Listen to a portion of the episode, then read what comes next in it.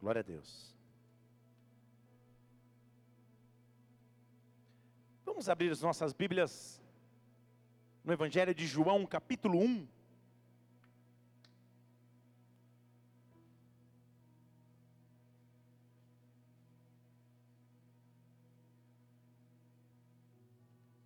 Evangelho de João, no capítulo 1.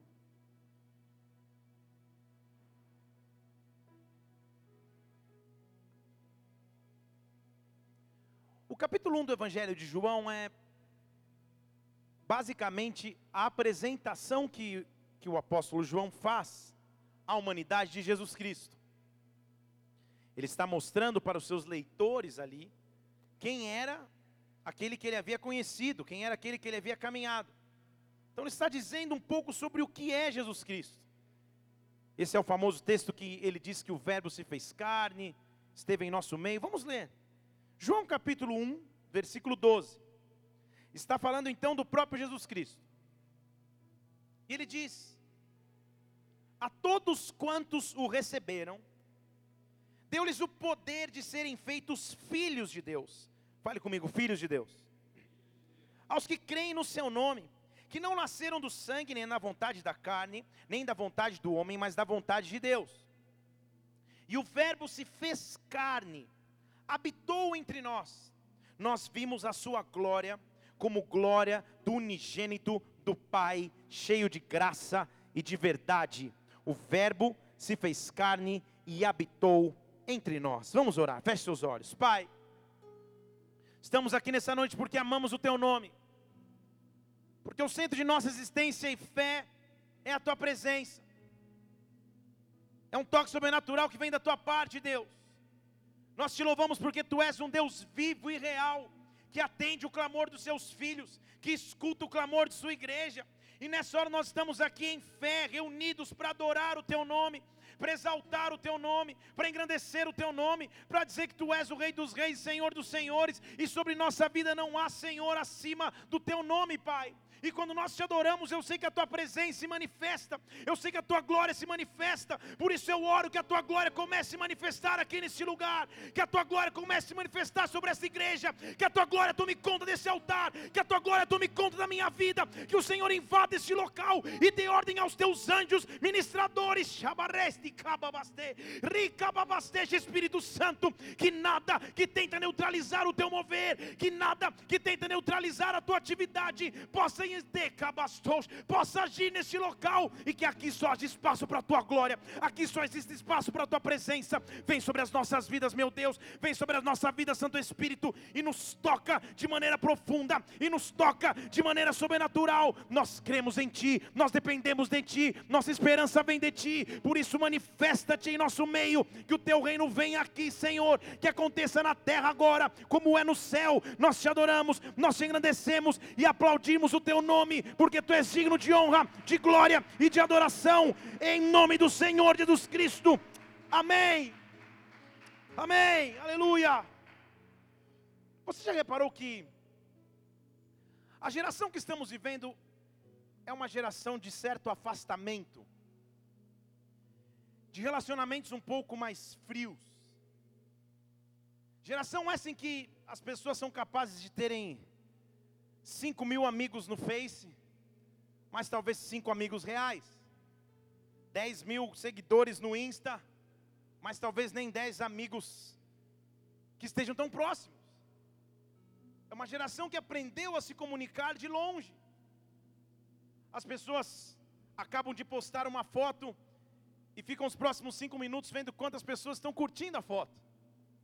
Na verdade, o cúmulo da solidão é quando você posta e você mesmo curte em primeiro lugar a sua própria foto. As pessoas estão acostumadas a se relacionar virtualmente, estão acostumadas a se relacionar de maneira fria. As relações interpessoais estão ficando geladas. Não há mais tanto contato físico. Mas o nosso Deus escolheu um outro tipo de relacionamento com os seus filhos. Deixa eu falar de novo o nosso Deus ao escolher relacionar-se com os seus, ele escolheu um relacionamento pessoal, ele escolheu um relacionamento individual, ele escolheu um relacionamento único. Ele poderia ter ficado na excelência e majestade do seu trono no céu, mas ele escolheu enviar à terra o seu filho, para que o seu filho pudesse se comunicar com a humanidade, para que o seu filho pudesse salvar a humanidade, na verdade, para que o seu filho pudesse nos tocar. Então, o que eu estou aqui para dizer nessa noite é que você veio hoje aqui para receber um toque de Deus. Deixa eu falar de novo para você dizer amém de verdade. Você veio aqui receber um toque de Deus. Quando a Bíblia diz, o Verbo se fez carne e habitou entre nós. Habitar, na, na, no termo grego desse texto, é montou o tabernáculo, armou acampamento, preparou a barraca entre nós. Ou seja, ele não veio passar, mas ele veio habitar. Ele não veio visitar, mas veio sim permanecer. Nesta noite, Deus te trouxe aqui para dizer que Ele é capaz de te tocar, que Ele é capaz de tocar a sua vida, que Ele é capaz de intervir sobre a tua história, que Ele é um Deus que não se relaciona de longe com os seus filhos, pelo contrário, Ele é um Deus que ama nos tocar. Rabasteste cabastos. E eu quero liberar o toque de Deus sobre ti hoje. Você vai ser tocado por Deus de alguma forma sobrenatural, mas Deus vai te tocar. Você não vai sair daqui da mesma forma que entrou, você não vai sair da mesma forma que entrou. Toda frieza, toda apatia, toda sequidão, vai dar lugar ao toque do Espírito Santo, ao toque da presença de Deus. Há um braço forte do Senhor se manifestando aqui, há um braço forte que se estende para tocar. Há três níveis de toque que Deus faz conosco. O primeiro toque que Ele faz é quando Ele toca o nosso próprio físico. É quando eu começo a vencer o cansaço, o desânimo, a opressão que eu sinto no físico, a desmotivação que eu sinto na minha carne. Há tempos em que passamos assim, em que um cansaço inexplicável se instaura, em que você dorme cansado e acorda mais cansado que dormiu, que o desânimo bate na sua porta todos os dias, e são momentos onde Deus precisa nos tocar fisicamente, onde fisicamente você precisa sentir o toque de Deus que te impele a prosseguir. Esse toque está à nossa disposição nesta noite esse toque vai tocar a sua, esse toque vai tocar não, esse toque vai alcançar a tua vida nessa noite. Esse toque vai alcançar a tua casa nessa noite. Você vai ser tocado por Deus. Há um segundo nível de toque, que é quando Deus toca as minhas emoções. Ele vai além do meu físico e toca as minhas emoções. É quando eu começo a vencer a ansiedade. É quando a tristeza que não tinha explicação passa a ir embora é quando a apatia, a dúvida, a incerteza que insistiam em ganhar terreno são tocadas por um braço forte que expulsa a apatia, que expulsa a frieza, e Deus vai nos tocar e vai te tocar de surpresa nessa noite. Hoje eu fui fazer uma visita numa empresa de uma irmã aqui da igreja. E ao entrar na empresa, ela é proprietária da empresa, eu sentei no escritório dela, tal, tal, tal. E algumas pessoas começaram a entrar no escritório, porque era um ritmo de empresa. Cada um que entrava saía com um toque diferente. Porque é Deus que faz a nossa agenda, amém? Aí entrou o rapaz do financeiro, cheio de papel, eu olhei no olho dele, ele olhou para mim, falei, tudo bem? Tudo bem. Ele, qual é o seu nome? Felipe. Falei, meu também. Prazer. Senta aí, Felipe. Posso fazer uma oração por você? Claro. Saiu chorando da sala. Já falei, meu Deus. Acho que a mulher contratou um consultor que está mandando todo mundo embora. Porque o cara entrava na sala e saia chorando. Aí entrou uma mulher, e eu olhei nos olhos dela e Deus falou para mim alguma coisa para falar para ela e eu, você crê que você pode ser tocada por Deus? E ela, tipo, que, que, esse, que, que esse cara está fazendo? Eu falei para dona da empresa, já estava na empresa dela, você me dá um licença um minutinho, tipo, sai da sua sala para eu ficar. ela saiu da sala dela e eu comecei a orar pela mulher, e a mulher começou a chorar igual uma criança, porque Deus estava tocando as suas emoções. Estão aqui comigo ou não? Quando Deus escolhe tocar os seus filhos, é porque Ele invade, ele invade a minha situação momentânea e me leva para uma situação nova. Quando Deus escolhe tocar os seus filhos, é porque Ele Ele vê o desespero da situação que você enfrenta, Ele vê a apatia da situação que você enfrenta, e eu estou afirmando que há uma glória do Espírito Santo sendo liberada nesta casa, e Deus hoje vai te tocar, Deus vai te tocar emocionalmente, Deus vai te tocar fisicamente, mas acima disso, Deus vai tocar o teu espírito rabasteste cabasteste, porque a Bíblia diz que nós somos adoradores que devemos adorar o Pai em espírito e em verdade. Por isso é um toque espiritual que vem do alto, que recabasteste, que invadirá a sua vida nesta noite. Deixe que ele te toque, porque ele escolheu te tocar. Se você crê nisso que eu estou dizendo, aplauda o Senhor agora em nome do Senhor Jesus. Adore, adore, adore. Dê permissão para que ele te toque.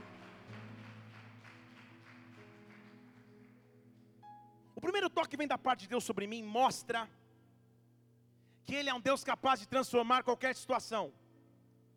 Então, o primeiro toque é o toque de transformação. Fale comigo, transformação. Transformação no original bíblico significa sair do estado atual para um novo estado, sair da situação momentânea para uma nova situação sair da situação aparente passageira e transitória para uma situação eterna e definitiva. Isso é transformação bíblica.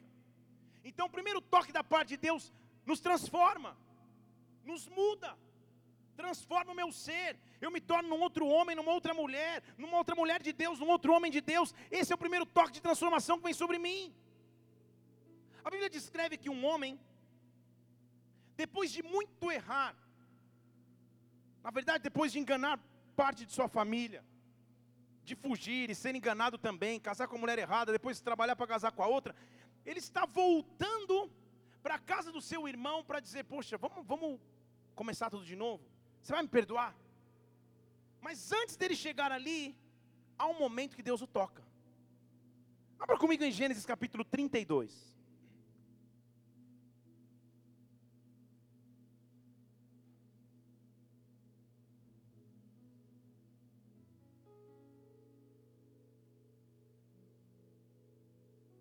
Eu quero te mostrar como a transformação acontece.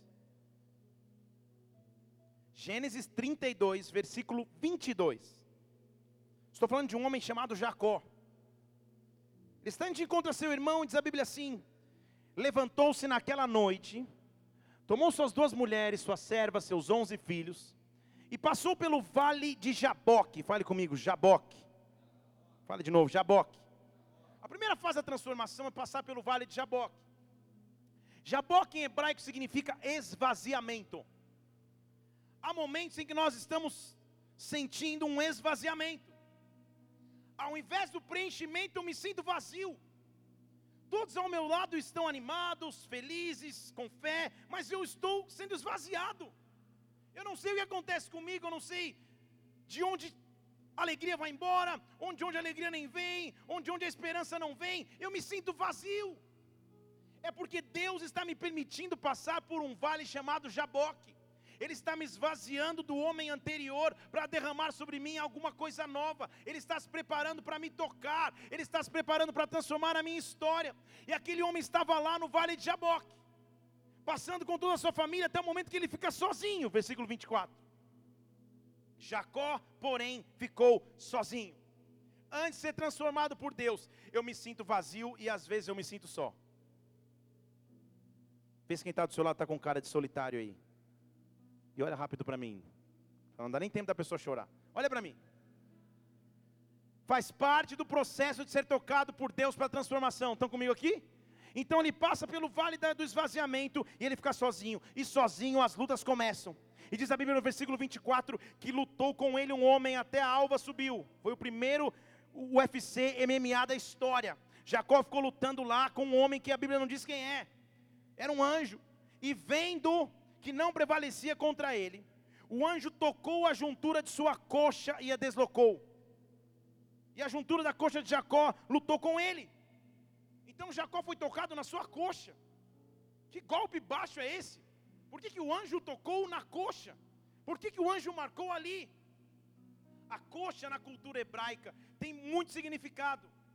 Coxa na cultura hebraica é local de domínio é local de julgamento, é local de aliança. Os homens, ao fazerem alianças na cultura hebraica, eles colocavam a mão embaixo da coxa um do outro. Não me pergunte por quê, mas era assim. Era um local de juramento, era um local de domínio, era um local de segurança. E Deus estava dizendo a Jacó: Jacó, para que eu te transforme num novo homem, eu vou tocar exatamente a tua aliança, eu vou tocar exatamente o teu local de juramento, eu vou tocar o teu local de domínio, eu vou começar a tocar.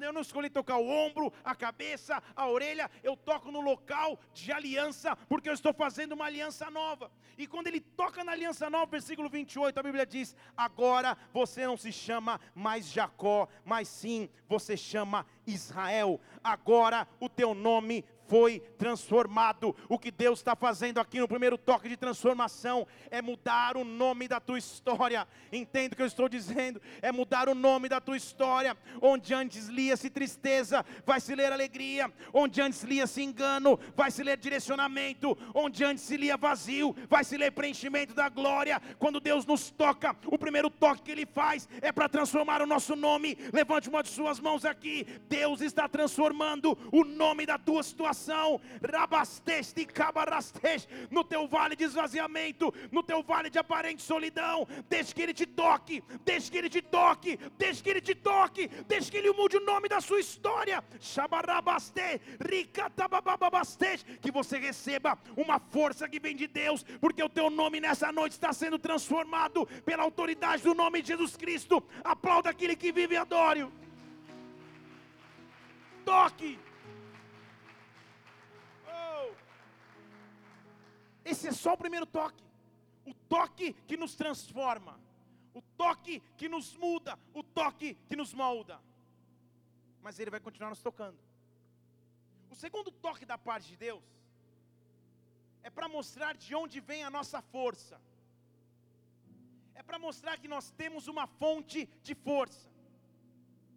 Em 1 Reis 19, a Bíblia diz que um homem muito conhecido nas Escrituras, muito cheio de unção, certo dia cansou. Cansou. Como todo mundo cansa. Todo mundo passa por essa situação que esse homem passou. E depois de uma grande vitória, ele tem um momento de cansaço e de quase desistência. Estou falando de Elias, que após ter haver matado os profetas de Baal, começa a temer a ameaça de uma mulher. E foge, e diz a Bíblia no versículo 3, que se levanta para escapar com vida. Chega para Berseba, deixa o seu servo ali, fica sozinho e vai para o deserto. Anda um dia, senta debaixo de uma árvore e pede para morrer. Está lendo aí comigo ou não? Dizendo: Senhor, chega, leva minha vida embora. Eu não sou melhor que ninguém, nem que os meus pais. Eu quero morrer. Eu quero que acabe aqui. Deitou, dormiu. E quando ele acorda, tem um anjo o tocando. Pense em Elias. Ele pede para morrer, tamanha a situação de opressão que ele vivia. Ele deita debaixo da árvore e quando ele acorda, tem um anjo tocando. E ele abre o olho, era o anjo. Ele fala: Glória a Deus. Deus ouviu minha oração, o anjo veio me buscar. Deus ouviu minha oração, agora eu vou para o céu, vou tocar para a vida inteira, é lá que eu vou morar. Mas surpreendentemente, o anjo não o acorda para levá-lo ao paraíso. O anjo o acorda para dizer: levanta e come. Sabe o que o anjo estava dizendo? Receba força novamente, porque não acabou aqui. Receba força novamente, porque o toque de Deus vem para me alimentar. O toque de Deus vem para me fortalecer. Levanta e come. E diz a Bíblia que ele comeu. Na sua cabeceira tinha um pão cozido, versículo 6, uma botija de água, tinha uma jantinha comeu, bebeu e dormiu de novo. Encheu a barriga e dormiu. E o anjo tocou pela segunda vez e disse: Você não entendeu, né? Levanta e come, porque o teu caminho ainda vai ser muito longo. Levanta e come, porque tua história não acabou, Elias. Levanta e come, porque muito longo será o teu caminho. E ele levantou e comeu, e com a força daquela comida, caminhou 40 dias e 40 noites até o monte de Deus. Eu não sei que jantinha foi essa que ele comeu, mas ele andou 40 dias e 40 noites. 40 significa o tempo de transição bíblico, foi 40 anos no deserto Sempre que o número 40 se expressa, diz um tempo de deserto até chegar na terra prometida. Então entenda, quando Deus me toca pela segunda vez e me dá um alimento, Ele está dizendo: o deserto vai passar, o deserto vai passar, o deserto vai passar. Levanta e caminha, porque o teu caminho ainda é longo. Levanta e caminha, porque em algum lugar você vai chegar no monte de Deus. Rabasteste cabaraços, ao monte preparado para os filhos filhos que buscam, há um monte preparado para os filhos que não param. Escute, alguém que precisa me ouvir, escute, não desista, não pare, não retroceda, levanta e caminha, porque o teu caminho ainda é longo, diz o Senhor teu Deus. Caminha. O segundo toque me mostra que eu tenho força que eu não imaginava ter. O segundo toque me dá uma refeição para que eu caminhe até o monte de Deus. Há um monte preparado para você. Há um monte preparado para você. Monte, eu vou pregar um dia sobre monte, é a expressão bíblica de glória e de presença de Deus há um monte preparado para você. Deus está conduzindo a sua vida até o teu Oreb, até o monte de Deus, até o local onde a glória de Deus se manifesta, até o local onde a presença dele te alimenta. Receba um toque de Deus nessa noite. Levante sua mão agora. Só Deus sabe o teu cansaço, só Deus sabe o quão difícil é a caminhada, só Deus sabe as ameaças que vêm no meio do caminho. Mas nesta hora receba, receba de Deus um toque que te diz levanta e anda, levanta e come, continua caminhando, porque o caminho ainda é longo, não acaba aqui, em nome do Senhor Jesus Cristo. Aplauda o Senhor agora, em nome do Senhor Jesus, adore.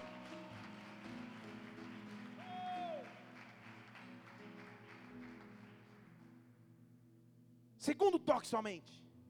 Lembra comigo que o primeiro transforma, o segundo fortalece. Estão comigo até aqui? o terceiro toque faz? São 58 que eu vou dizer hoje.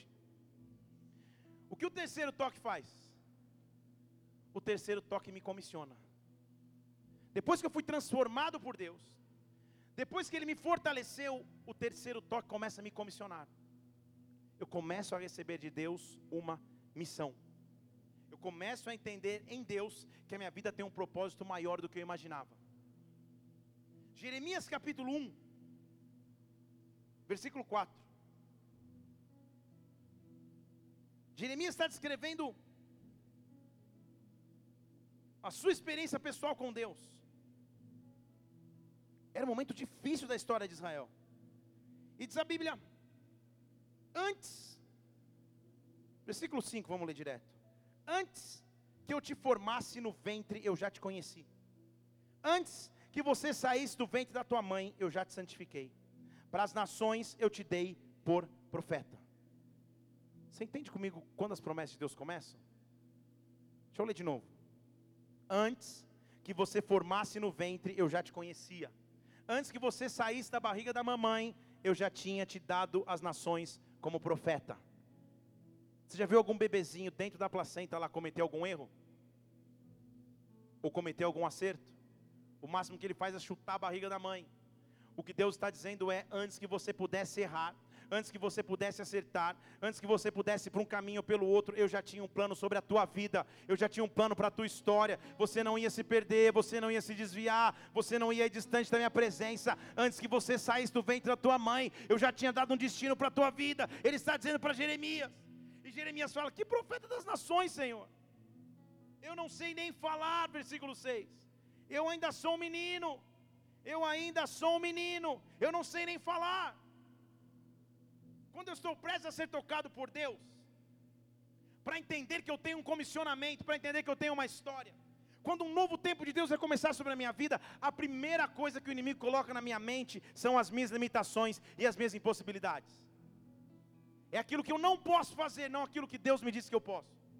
Estão comigo aqui? Porque ele acaba de ouvir do próprio Deus uma promessa que é fora da realidade. Ó, antes que você nascesse, eu já tinha te dado as nações para ser profeta. E com a mesma unção que ele escuta, é o mesmo nível de descrença que ele responde. Que é isso, Deus? Eu sou só um menino, eu não sei nem falar. Eu sou tão limitado. E olha a resposta de Deus para Jeremias e para mim e a você. O Senhor diz, versículo 7: Jeremias, não diga eu sou só um menino porque a todos a quem eu te enviar você irá. Tudo que eu te mandar falar, você vai falar. Não tema diante deles, porque eu estou contigo para te livrar, diz o Senhor. Levante suas mãos, não tema diante deles, porque eu estou contigo para te livrar, diz o Senhor. A todos a quem te enviar irás, tudo que eu te mandar falar, você falará. Há um toque de Deus vindo sobre ti, há uma missão de Deus vindo sobre ti, para tua família, para os teus amigos próximos, para o teu ambiente de trabalho. Deus está te tocando com comissionamento nessa noite. Receba de Deus sabedoria, receba de Deus intrepidez, receba de Deus conhecimento da palavra, receba. E a Bíblia diz que depois que ele recebe, olha o que acontece no versículo 9. Então, Jeremias estava assim, ah, mas eu sou só menino, eu não sei falar, Jesus fala, fica quieto, você não sabe nada, Jeremias, quem eu te mandar aí, você vai, para quem você falar, você vai falar, eu vou te provar isso agora. E diz a Bíblia no versículo 9, então, o Senhor estendeu a mão e fez o quê? O Senhor estendeu a mão, versículo 9 de Jeremias capítulo 1, e tocou a minha boca. E disse-me o Senhor: Eis que eu coloco as minhas palavras na tua boca. Sabe que você está entendendo isso de Deus hoje para você? Eis que eu coloco as minhas palavras na tua boca. Feche seus olhos só um instante agora. Eu quero que você comece a pensar quem é aquela pessoa que você insiste na presença de Deus e ora na presença de Deus para que ela conheça o caminho, a verdade e a vida que está em Cristo. Eu quero que você apresente essa pessoa a Deus agora. Eu não sei se é um familiar teu, se é um amigo próximo teu, mas eu te cabastej. O que eu sei é que um toque de Deus comissiona. Um toque de Deus comissiona. Eis que o Senhor estendeu a sua mão e tocou na minha boca. Escuta o Senhor dizendo a você: Eis que eu ponho as minhas palavras na sua boca. Eis que eu ponho as minhas palavras nos teus lábios. Não vai ser mais você quem fala, mas é o Espírito Santo que falará através de ti. Não vão ser mais a tua inteligência, a tua persuasão, a tua força, mas é a sabedoria que vem do alto. Se prepare para esse testemunho. Rabasteste e cabasteste. Apresente essa pessoa a Deus agora. Apresente esse nome a Deus agora. Abra os teus lábios e diga o nome dessa pessoa. Porque eu estou levantando um testemunho aqui do altar. O toque de Deus me comissiona, me dá uma missão que eu não esperava mais. Eu campo por essa colheita agora, Deus. Toca-nos de forma sobrenatural, para que nós possamos tocar. Toca-nos de forma sobrenatural, para que nós possamos tocar, Pai, em o nome do Senhor Jesus Cristo. Aleluia estou dizendo é que você vai ver testemunhos aqui. Deus está te dando autoridade para ir. Deus vai criar a situação para que você vá. Você entende o que estou dizendo aqui? Há uma mão de Deus tocando os teus lábios, há uma mão de Deus tocando a tua vida. Deus me toca para me transformar, Deus me toca para me fortalecer, mas Deus me toca para me comissionar.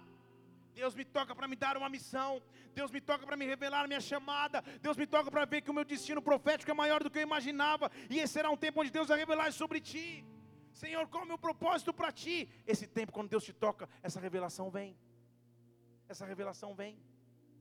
Essa revelação vem. Eu vou dizer até alguém dizer aleluia. Essa revelação vem. Aleluia, obrigado. Com bastante espontaneidade. Essa revelação vem. Agora entenda. Qual o principal interesse de Deus em me tocar? Por que, que Ele toca a minha vida? Na verdade é sobre isso que eu quero pregar aqui hoje. Por que, que Ele escolheu me tocar? Por que, que Ele não escolheu simplesmente dar uma palavra lá de cima? Por que Ele escolhe me tocar? Porque o toque é pessoal. Porque o toque de Deus em minha vida, em sua vida, faz algo que ninguém pode fazer o toque de Deus produz em mim em ti algo que ninguém pode produzir, algo que dinheiro nenhum produz, que amizade nenhum produz, que curso nenhum produz. O toque de Deus em minha vida produz algo que eu vou te ensinar agora. Abra comigo Lucas capítulo 7. Deus está aqui se preparando para te tocar hoje. Deus está te preparando para te tocar hoje.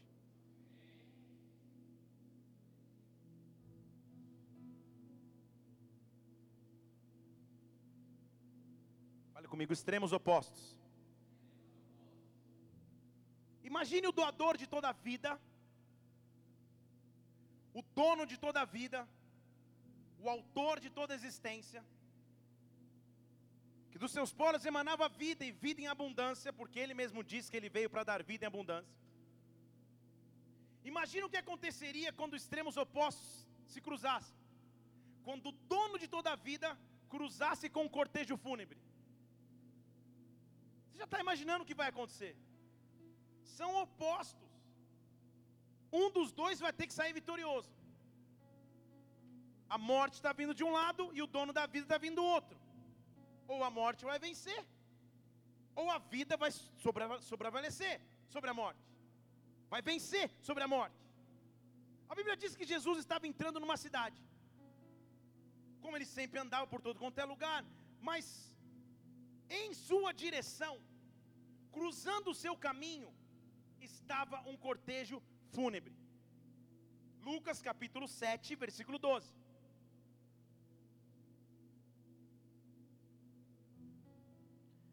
Quando Jesus chegou perto da porta da cidade, está comigo aí? Levavam um defunto, um morto, filho único de sua mãe viúva, e ia com ele uma grande multidão da cidade. Pense comigo, que situação drástica para essa mulher. Na cultura judaica, quando a mulher perdia o esposo, ela passava a depender do seu filho, mais velho. Então o filho tinha que trabalhar para sustentar a mãe que tinha ficado viúva. Então essa mulher uma vez já tinha levado um golpe na vida, porque ela ficou viúva, a Bíblia não explica em que circunstância. Mas após a viuvez, tanto o seu amor de mãe como a sua esperança de sustento estavam indo embora, porque o filho, que era único, morreu. Então ela estava diante de uma dupla situação de morte ela estava enfrentando a dor pela segunda vez. Ela estava caminhando no cortejo, velando o seu filho. Naturalmente não era aquilo que ela tinha que viver. Não é a ordem natural dos fatores uma mãe enterrar um filho. Ela já havia enterrado seu esposo e agora o seu filho único estava indo embora. O cortejo de morte estava anunciando que aquele dia da mulher, ou aqueles dias daquela mulher, tinham se acabado havia acabado a esperança, havia acabado a alegria, havia acabado os planos de futuro. Mas na sua direção, cruzando com aquele cortejo, ela não sabia, mas vinha o doador de toda a vida, mas vinha o doador de toda a luz, mas vinha Recababastejo, o autor e consumador de nossa fé. Então lá está a mulher com o cortejo fúnebre, e não é ela sozinha, a Bíblia diz que é o cortejo, a mulher e uma multidão. Fale comigo, multidão. Sempre que a Bíblia fala em multidão, na verdade, traduza para espectadores de um grande milagre. Então, quando a multidão fica grande ao teu redor, daqueles que julgam o que você está vivendo, que dão palpite no que você está vivendo, que querem dar opinião, que falam, ah, meu Deus do céu, não é possível, todo Natal, faz três Natais que eu estou perguntando se você vai casar, você nunca casa. Quando alguma coisa acontece, a multidão começa a se reunir, Deus está preparando a plateia para o milagre. Está comigo ou não?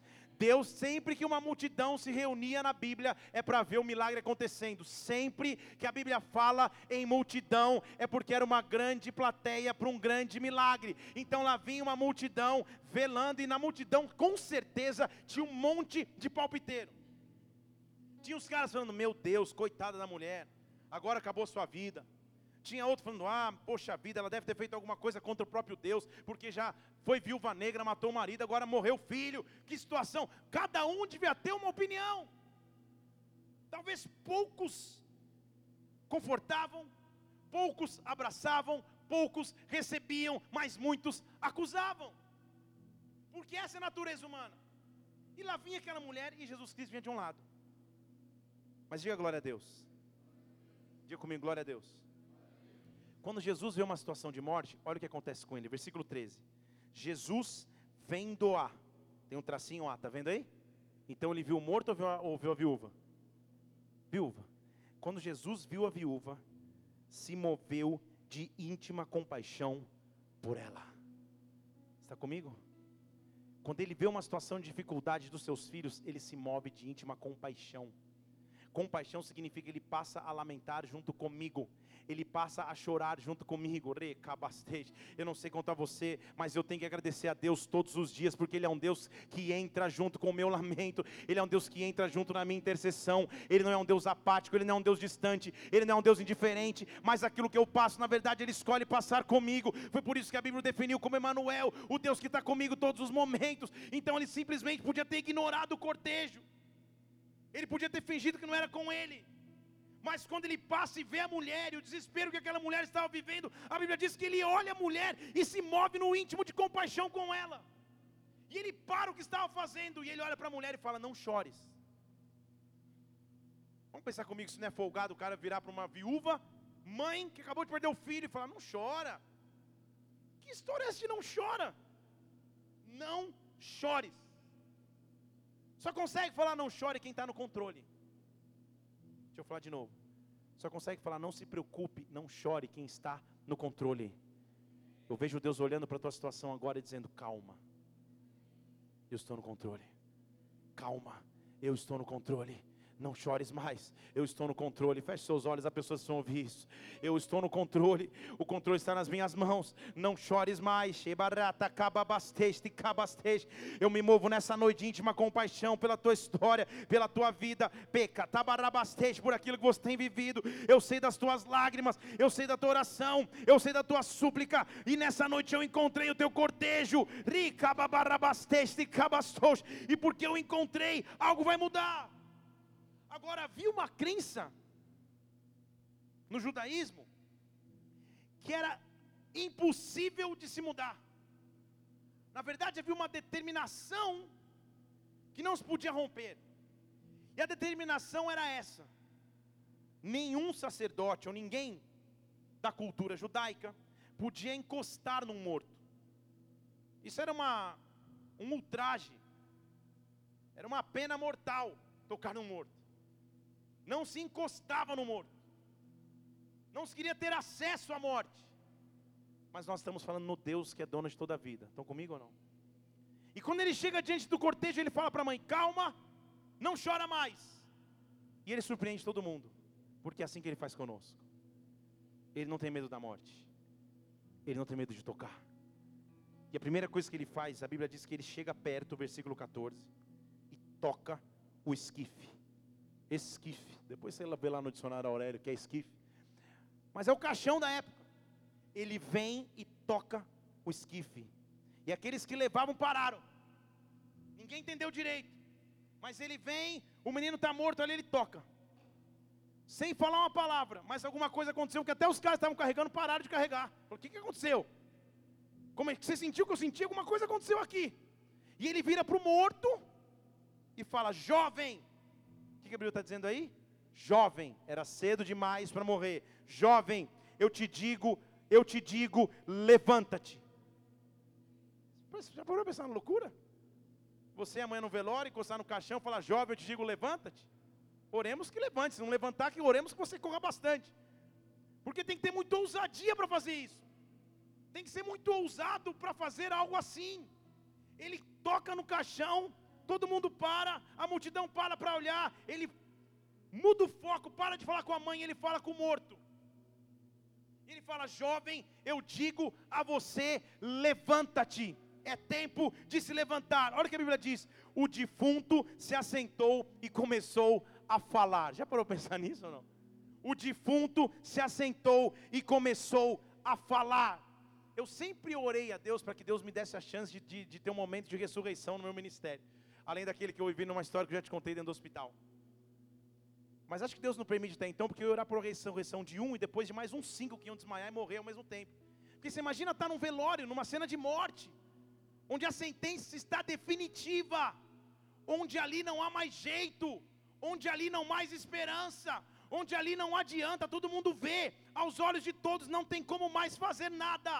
E ali naquele momento ele fala: Levanta, eu estou te ordenando. E no momento seguinte o jovem se senta e começa a conversar. Quem estava cruzando com aquele cortejo era o único dono do fôlego de vida, o único dono do fôlego de esperança. Por isso, nessa noite, eu não sei qual área morreu. Que. Levante suas mãos aqui. Há um fôlego de vida e há um comando que vem em teu respeito. E que diz: jovem, levanta-te, levanta-te, venha a vida novamente, que venha a vida novamente, que venha a vida novamente, que venha a vida novamente. Receba um toque dele agora, receba um toque dele agora, em o nome do Senhor Jesus Cristo. Toda morte vira vida, toda morte vira vida, em o nome do Senhor Jesus. Dê um brado de vitória e aplaudo aqui, adoro. Sabe o que a Bíblia diz? Ele pega o jovem, bate um papinho lá com o morto, imagina a situação. Chega e entrega para a mãe. Mãe, você não estava chorando? Eu disse para você não chorar, está aqui, ó. E a Bíblia diz que aconteceu algo tão sobrenatural que o versículo 16 diz que de todos se apoderou um grande temor. E glorificavam a Deus, dizendo: Hoje um grande profeta se levantou entre nós e Deus visitou o seu povo. Você não entendeu, né? Porque você não deu glória a Deus, vou te explicar então. O milagre da mulher foi suficientemente grande para encher de glória toda a multidão que assistia. Eu vou explicar de novo agora em português. O milagre que Deus vai fazer em sua vida é suficiente, suficientemente grande para encher de glória todos aqueles que habitam contigo. O teu testemunho é suficientemente grande e sobrenatural para encher de glória aqueles que antes tinham descrença. Porque você imagina qual foi a reação da multidão quando um doido invade o cortejo, toca no caixão e fala: Levanta, Jó. Imagina a risadinha de canto de boca. Uh, meu Deus do céu, o que é isso? mas da mesma maneira que eles estavam escarnecendo de Jesus Cristo, foi a mesma forma que eles ficaram cheios de grande temor. E quando Deus faz um milagre sobrenatural, quando Deus faz uma coisa grande, quando Deus me toca de forma plena, não tem como a não se reconhecer. Hoje se levantou um grande profeta em nosso meio. Hoje eu só tenho que glorificar a Deus de todo o povo visitei, todo o povo foi visitado pela glória de Deus. Então entenda o toque de Deus na sua vida, vai visitar aqueles que estão ao seu redor. O toque de Deus na sua vida, visita a tua família, visita a tua casa, visita a tua igreja, teu ministério. Recebam um toque de Deus agora, recebam. Agora, eu quero te surpreender no final dessa pregação. Deixa eu falar de novo, quero te surpreender agora. Porque eu quero te, te convidar, ou sugerir fortemente, ou forçar que você tome uma decisão. Que decisão é essa, pastor? Êxodo capítulo 29.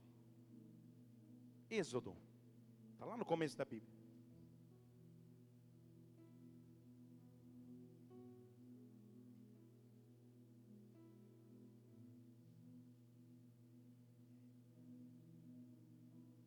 Comigo e diga aleluia. Tem dois, três comigo ainda, amém. Quer ir para casa, diga glória a Deus.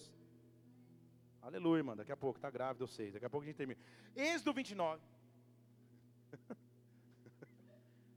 Só não vai nascer. Êxodo 29, versículo 11. Diz assim a Bíblia. Êxodo 29, 11. Você vai matar. Êxodo 29, 11. Põe na tela, por favor.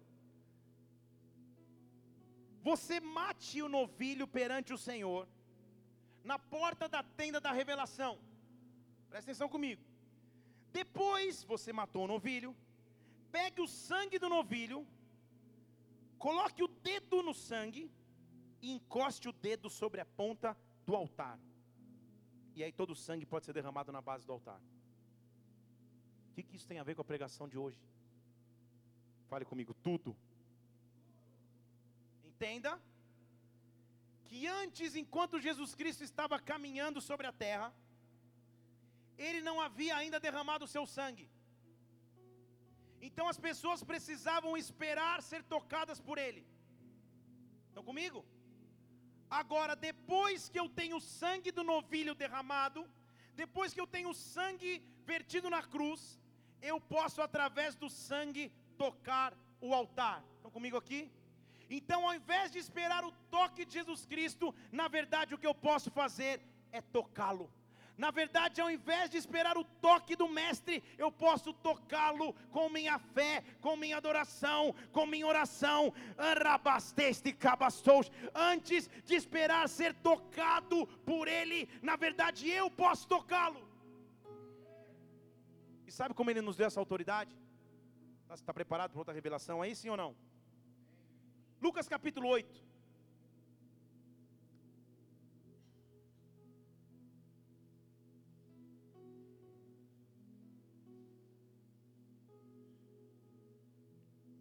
Lucas capítulo 8, versículo 40. Aconteceu que Jesus voltou, e de novo, olha a multidão aí, os espectadores do milagre. Uma multidão recebeu, todos estavam esperando. E chegou um homem chamado Jairo, príncipe da sinagoga, se jogou aos pés de Jesus para que fosse na sua casa. E aí conta a história de Jairo. Jairo tinha uma filha única, e a filha tinha quantos anos? Quantos? Quantos anos? Doze. E ela estava quase morrendo. E a multidão apertava. E ao mesmo tempo uma mulher que tinha fluxo de sangue. Há quanto tempo? Há quanto tempo? Ah, então calma aí. Jesus está mostrando em códigos, vem comigo para você não viajar. O que ele iria fazer pela humanidade? Ele está misturando o sangue e uma menina de 12, outra menina de 12. Sempre que a Bíblia fala de 12 mais 12, faça a conta comigo: 12 mais 12, sobe 1, 9 fora, 24. Lá em Apocalipse a Bíblia fala que tem 24 anciãos diante do trono adorando ao Senhor. Não é isso? Está comigo até aí? 12 foram as tribos em Israel, como 12 são os discípulos. Então a relação de Deus com o homem está expresso em 12. Ele escolheu 12 tribos e depois no Novo Testamento escolheu 12 discípulos. Então ele está dizendo: Eu através do sangue, vou me relacionar com os homens. Entendeu, né? Fala de novo. Eu, através do sangue, porque aquela mulher estava com sangue, através do sangue eu me relaciono com os homens. E porque essa mulher já tem o sangue, ela sim pode me tocar. Ela sim pode chegar até mim com autoridade, ela não precisa esperar o meu toque. Então aquela mulher que não sabia disso, mas estava vivendo um ato profético. Estão comigo ou não? Ela estava vivendo um ato sobrenatural. Porque ela começa a rastejar no meio da multidão. E enquanto toda a multidão esperava que ele tocasse, essa mulher, através do sangue, e porque o seu problema era sangue, fazia 12 anos, ela nada no meio da multidão, rasteja no meio da multidão e toca as orlas do, do seu manto ou as orlas das suas vestes. Não é isso? Não é isso? Ah, pode continuar lá, que eu já adiantei. Ela tinha tentado tudo com todos os médicos, porque nenhuma aliança fora de Deus dá certo. Pode continuar o próximo versículo. E disse que porque ela queria tocar Jesus Cristo, ela chega por detrás dele e toca a orla do manto. Imediatamente acaba a sua hemorragia. O sangue de uma mulher era considerado impureza, de acordo com a cultura da época. Então, ao tocar, o sangue de impureza da mulher passa para Jesus Cristo, que era uma simbologia da cruz, por isso o sangue para. Estou tá, indo muito tá fundo aí ou não? Está dando para nadar, né? Aleluia. Então o sangue para porque ele estava assumindo a minha e a sua culpa. O sangue da imoralidade, o sangue da impureza estava indo para o meu mestre, para o meu Criador. Agora eu posso tocá-lo mas porque eu toco na parte de baixo do manto. Porque quando alguém está crucificado, eu com altura mediana, ou qualquer pessoa com uma altura um pouquinho maior, a única parte que eu consigo tocar de quem está na cruz é a parte perto dos seus pés. Por isso ela só consegue tocar nos pés, porque é uma simbologia da cruz. Então Deus está dizendo: através do sangue há uma autoridade sobre a sua vida, e a autoridade esta é: você pode tocar o Mestre, nada te separa da presença de Deus. Há um sangue, Reba, pode aplaudir o Senhor. Shirabarabababasteste. Oh! Então a Bíblia está dizendo: todos os outros médicos tentaram curar, mas não conseguiram. Mas você está diante dos médicos dos médicos. E eu pego o teu sangue de impureza e transformo agora o teu sangue em puro e eterno através da cruz. Estão comigo? Estão comigo ou não? Eu contei toda essa história para te mostrar biblicamente que você tem autoridade para tocar o Pai. E aí, você conhece a história. É uma multidão. Pensa numa multidão. Saindo de um jogo de futebol, uma liquidação de sapatos femininos, uma multidão. É gente se acotovelando, gente se batendo, se apertando, mas aquela mulher toca de uma outra maneira. Aquela mulher rastejando pelo chão, porque é a condição do homem sem Deus, cheio do sangue da impureza, toca Jesus Cristo de outra forma.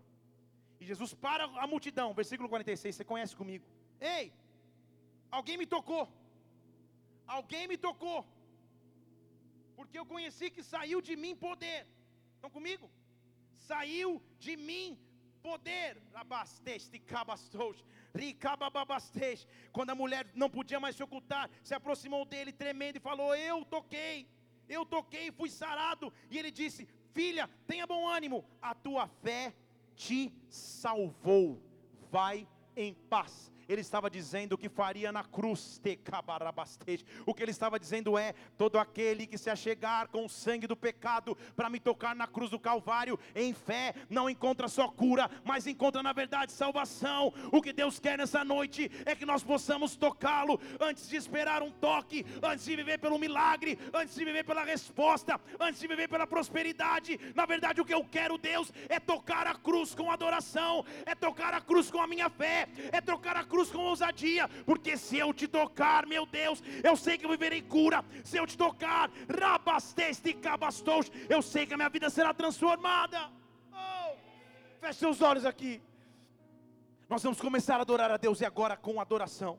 Com adoração, com adoração você vai tocar Deus. Você vai tocar Deus.